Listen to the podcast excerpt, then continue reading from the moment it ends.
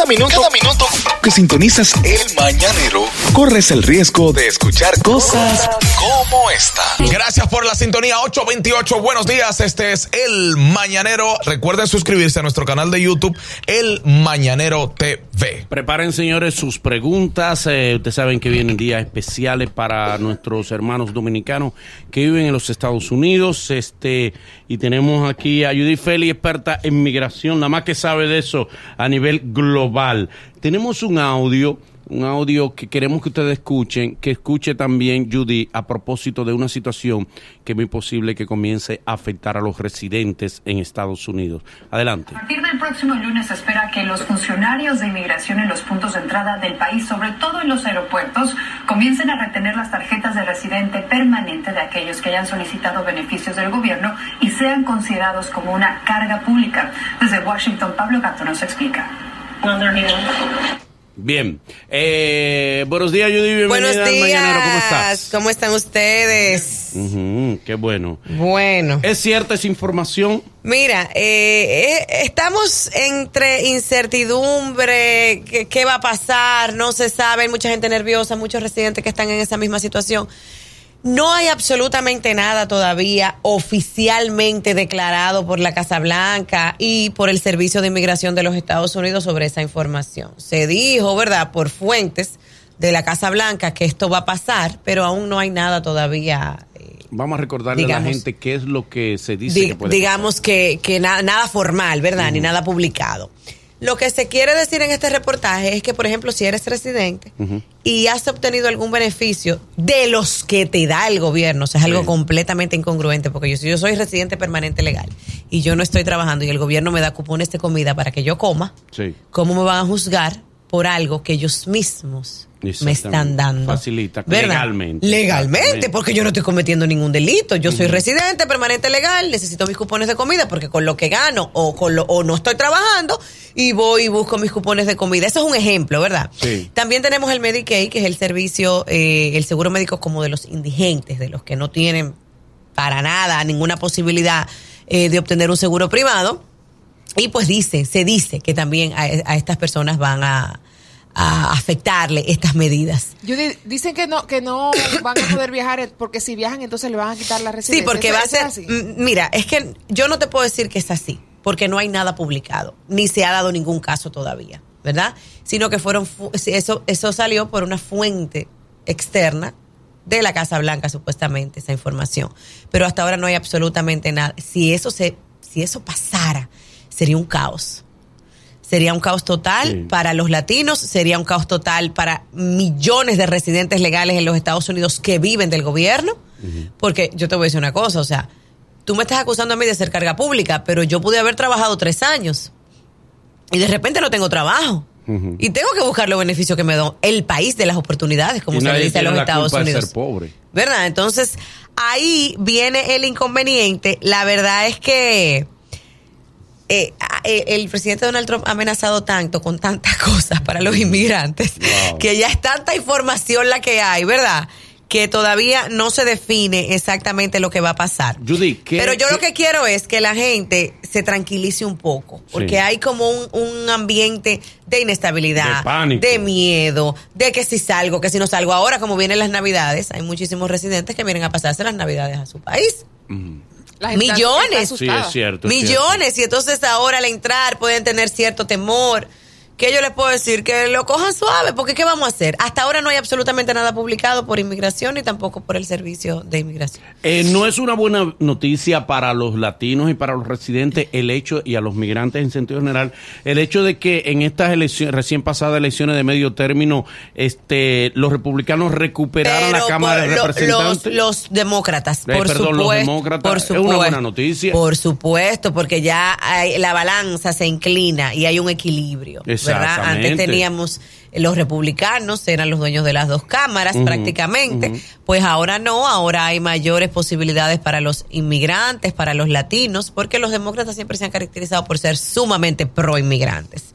Como lo pudimos ver en el gobierno del presidente Barack Obama. Aunque hay muchos republicanos que no apoyan muchas de las medidas de la Casa Blanca, ¿eh?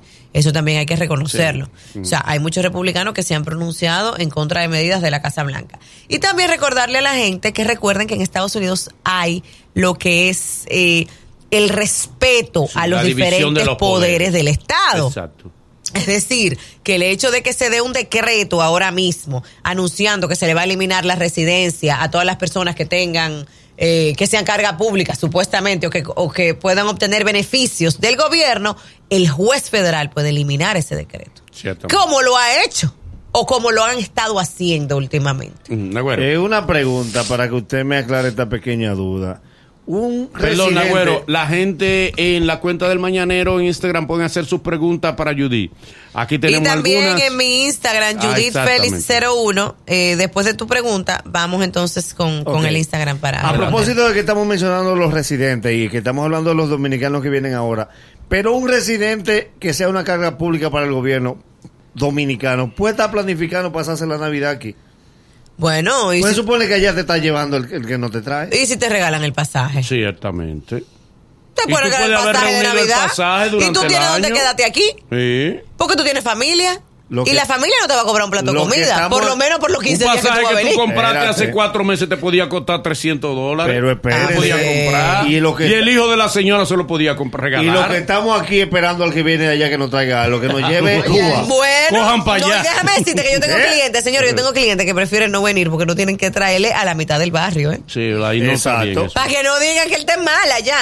Déjame Así es que decirte. se hace. No, Judy, yo no voy porque yo, tú sabes que allá hay que, ir- hay que ir artillado, hay que ir armado y yo no tengo nada para llevar y yo no voy a permitir que me acaben. Bien, tenemos aquí una preguntita, dice, un caballero dice, mi esposa y mi hijo eh, se acaban de ir a Estados Unidos, su mamá la pidió y le salieron los papeles, ¿en qué tiempo ella puede venir y casarse conmigo y en qué tiempo me sale? Claro, porque es su esposa y ya Claro. tienen un hijo y ya hay una relación formal. Entonces, si se casan, él es después casi inmediatamente. Inmediatamente le saca el green card allá, que le llega como a los 30 días de estar allá. Viene, se casan y en dos años, si todo sale bien y si llenan correctamente los formularios y si no cometen ningún error de los que tanto se cometen, él puede obtener su residencia. Muy bien, eh, las preguntas que tienes ahí. Mira, aquí me dice Jocelyn Castro. Buenos días, fui a la cita de residencia el 26 de octubre.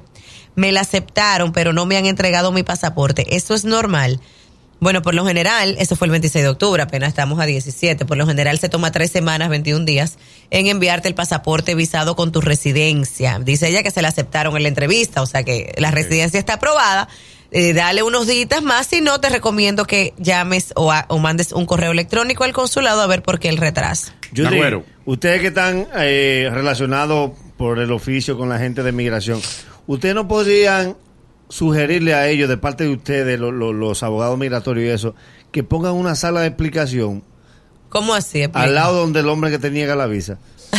Con una gente que ¿Del hable por contigo. qué? No, no, que hable Ah, pero- contigo, que alguien tiene que hablar contigo. Tú no puedes salir con esa mente así en blanco no, y negro. la gente, no nada más eso, y gente sale, gente llorando, señor. A mí lo que me da más pena y lo que me parte el alma es ver a esos niños llorando. fácil, sí. Cuando le niegan esa visa a esos niños y a esos padres que van. Entonces, por eso es tan importante. Incluso yo hice un programa sobre eso con una psicóloga infantil, donde se, se le, se le exhorta a los padres que no le aseguren a los No, hijos no, es verdad. que no le aseguren, mira que si tú pasas de curso yo te voy a llevar a Disney. Usted no puede asegurarlo si no tiene esa visa, te porque la frustración, porque los niños tienen que ir a Ahí la están cada los padres no deben ser babosos. Y tú sabes lo grande que es eso. Mira, yo tuve el otro día, hubo un niño, debo hacer esa anécdota rápidamente. Hubo un niño que yo me moría casi de la risa. Yo me lo quería comer con papa, era ese muchachito. Te estoy hablando de un niño de seis años.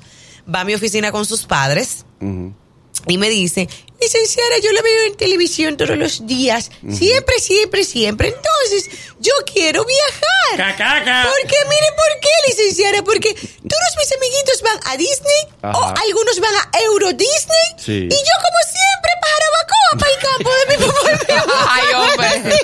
Estás harto de Yo estoy cansado, estoy cansado, de ir a ¿Y en qué quedó? eh? Para Jarabacoa. No, ya le vamos a hacer el proceso Ok, ahora. en diciembre que no se siga yo le dije, mira, Jarabacoa". vamos a hacer todo lo posible, a ver si el cos. De verdad, no, a mí me encantan esos procesos con los niños. Dele. Bueno, mira, un oyente nos escribe y nos dice que tenía 10 años de visa, eh, fue ahora y depositó los papeles, le negaron la visa, pero que en una ocasión ella fue como por dos meses, fue y trabajó, y después volvió y como que un mes más de trabajo, pero que ella tiene ya mucho tiempo aquí y ha viajado, o sea, ha viajado muchas veces y regresa y que no sabe por qué le negaron la visa. O sea, que qué tiempo ella tiene que volver a aplicar.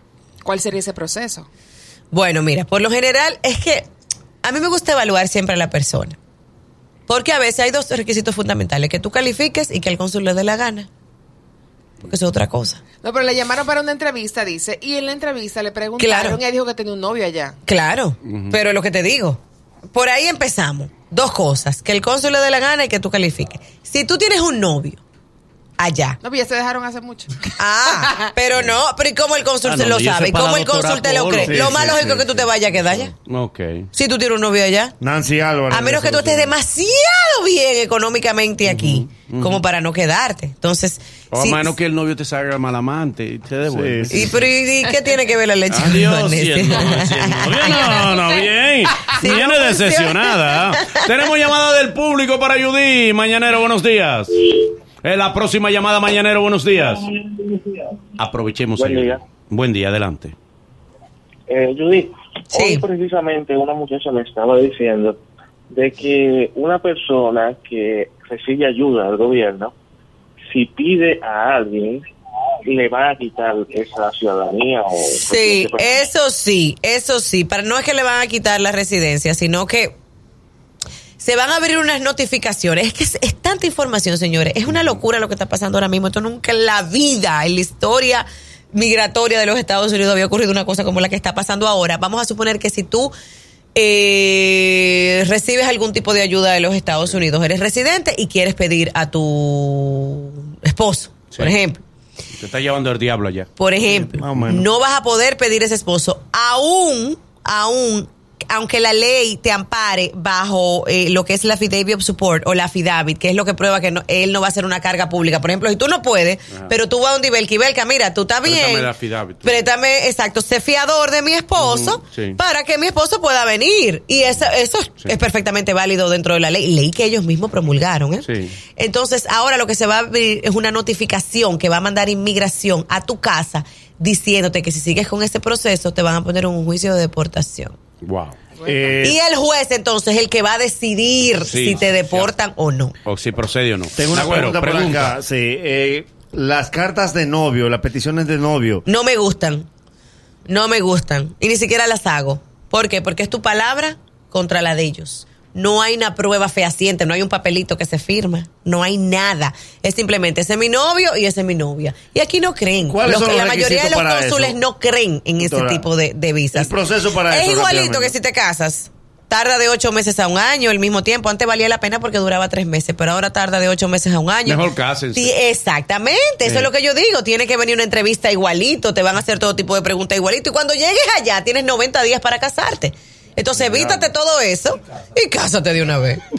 Adelante, tenemos llamadita mañanero, buenos días. Aprovechemos a Judy Feli, que el tema es importante. Adelante, mañanero. días. Déjame ver cómo lo planteo de la forma más rápida. Eh, en una solicitud de visa de paseo, ¿puede influir una negación que uno coloque que va a viajar, por ejemplo, con sus padres por primera vez, en vez de poner con, con su pareja, que es lo más, lo más idóneo? Bueno, depende quién tenga la visa. Si los padres o la pareja. Yo solicité y en el formulario coloqué que iba a viajar con mis padres. Pero tus padres tienen visa. Sí, claro. Ok, ¿tu pareja tiene visa? Sí. Bueno, entonces debiste poner como que con la pareja, porque es lo más lógico, ¿verdad? Eso fue lo que Pero no es que eso influya. Mira, estás lo que- harto de ella. mira la clave la clave del asunto aquí está en cómo tú te manejes en la entrevista con el cónsul. Señores, porque hay gente que empiezan a sudar y empiezan a sudar esa mano. Es que te preguntan ni- intimidad. Ni la Ay, ay, huella. ay, Es que te la preguntan, in- yo intimidades que preguntaron. No. Carolina, ¿dónde tú te pusiste el tatuaje? Caramba, esas son cosas de Anoche. ¿cómo le fue anoche? Anoche, ¿qué ¿Cómo tal él en eso? No, son preguntas muy íntimas. No, no, no. uno tiene días Personal. que falla. No, y los no, americanos no. te quieren perdonar que tú falles. Pero no, siempre entrevistan, Judy, Eh. Tenemos una Para pregunta. renovaciones no. Pero cuando es por primera vez que vas a solicitar la visa o no has tenido visa o cuando vas a una visa, a una solicitud de residencia, sí. Bien, oye, bien, de Italia es esto, dice así, de Europa. Buena, mi cuñado tiene una novia italiana y se piensan casar en diciembre de este año.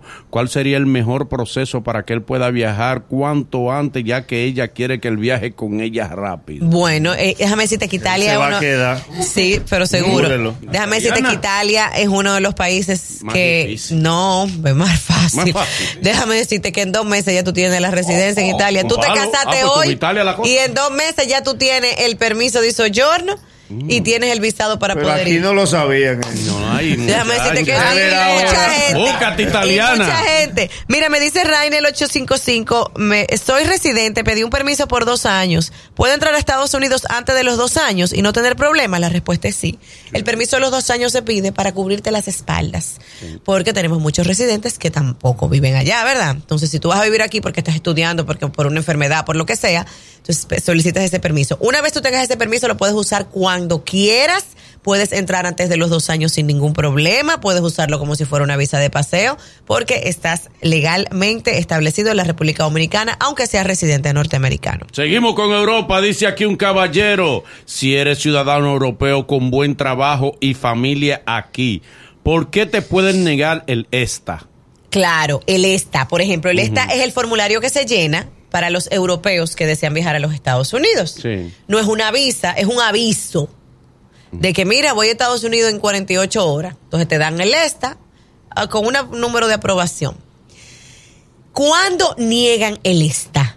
Cuando, por ejemplo, tú eres dominicano, tú fuiste a buscar una visa en el año 85, te la negaron, pero entonces en el 95 te fuiste a España, te hiciste ciudadano europeo y ya tú quieres entrar a Estados Unidos con tu pasaporte europeo. Pero hay una pregunta en el formulario que dice, ¿alguna vez le han denegado una visa? Ay. Y pones no. Porque Con crees que toda la vida has Platón. sido europeo y se te olvidó que en los años 80 y pico Te a ti te negaron una visa. Ya lo pasado es pasado. Inmediatamente el norteamericano ve ese no, dice es mentira y te niega el este y tienes que solicitar una visa de forma ordinaria. Pero Eh, ok. dominicanos o de otro país que tengan residencia. Por ejemplo, que tengan doble nacionalidad y tengan ciudadanía europea también. Una última pregunta porque tenemos muchas cosas todavía. Eh, Judy, ¿qué es lo que está pasando? ¿Cuáles son las nuevas restricciones que vienen ahora a propósito de la visa de trabajo?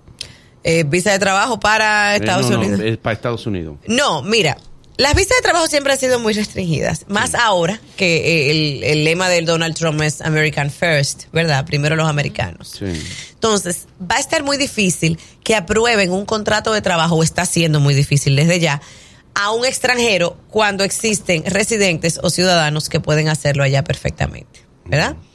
Eh, lo que yo siempre recomiendo es, primero, que se haga lo que se, eh, se- en inglés se llama Labor Certification o una certificación laboral que pueda eh, probar que realmente esa compañía necesita de tus capacidades excepcionales como extranjero para aplicarlas en esa empresa. Es lo primero que debes de saber. Pero antes de irnos, no, puede, no puedo dejar de hablar de eh, Canadá y una noticia sobre Europa. Adelante. Tenemos en Canadá que ya a partir del 31 de diciembre a las 11 y 59 de la noche se va a abrir el acápite para la petición de padres y abuelos. Es decir, si tú eres residente o ciudadano canadiense, podrás pedir a tus padres y a tus abuelos y esto tardará nada más 12 meses. ¿Y qué? Es ¿Están falto de viejo allá? Bueno, déjame decirte que Yo le reúno 10 camiones. eh, ellos, ellos, ellos están pidiendo a los abuelos también, fíjate. Oh, están falto de viejo. Están Está pidiendo a los eso. abuelos. Canadá no tiene problema. No, para nada, viejo. para nada. Entonces, eh, esto es un, un notición para muchísimos dominicanos que Es están que residiendo quieren allá. sus padres allá. Y que Muy pueden bien. pedir a sus padres. Y en el ámbito nor- eh, europeo, Europeo. tenemos que España, más o menos para abril, abril, estará aprobando la ley de nietos de españoles. La ley de nietos de españoles viene a abarcar, señores, miles de dominicanos que se quedaron fuera de solicitar la nacionalidad española porque ya eran mayores de edad cuando sus abuelos tuvieron que renunciar a ella en el franquismo. Entonces, los abuelos recuperan la nacionalidad aún ya fallecidos y entonces por esa recuperación la recuperan los hijos, los nietos, pero ya los nietos si pasaron de los 21 años no podían. Esta ley viene a poder abarcar a todos, Mire, tenemos muchísimas familias de cinco, por ejemplo, cinco integrantes, que tres tienen la nacionalidad y dos no la tienen. Eso. Por lo de la mayoría de edad. O sea que esto es una notición también y más o menos Sí. en abril se estará aprobando. ¿Dónde la gente se puede comunicar contigo? 809-508-1621. Repito, 809-508-1621. Teléfonos de la oficina, que recuerden también que tenemos eh, oficinas en Santiago y en Higüey. Y por supuesto, las redes sociales, Judith Félix 01, que recuerden el live los miércoles a las 7 de la noche. Manolo, Gracias, Judy. Gracias a Manolo, ustedes. por esta noticia tan importante. Dímelo. que ¿En qué quedó la fortuna de los Sánchez de España que vinieron a buscar a los Sánchez de aquí? Está preso el abogado. Ay, ay, ay. El abogado. Es el mañanero. Desde las 7 en Gaku 94.5.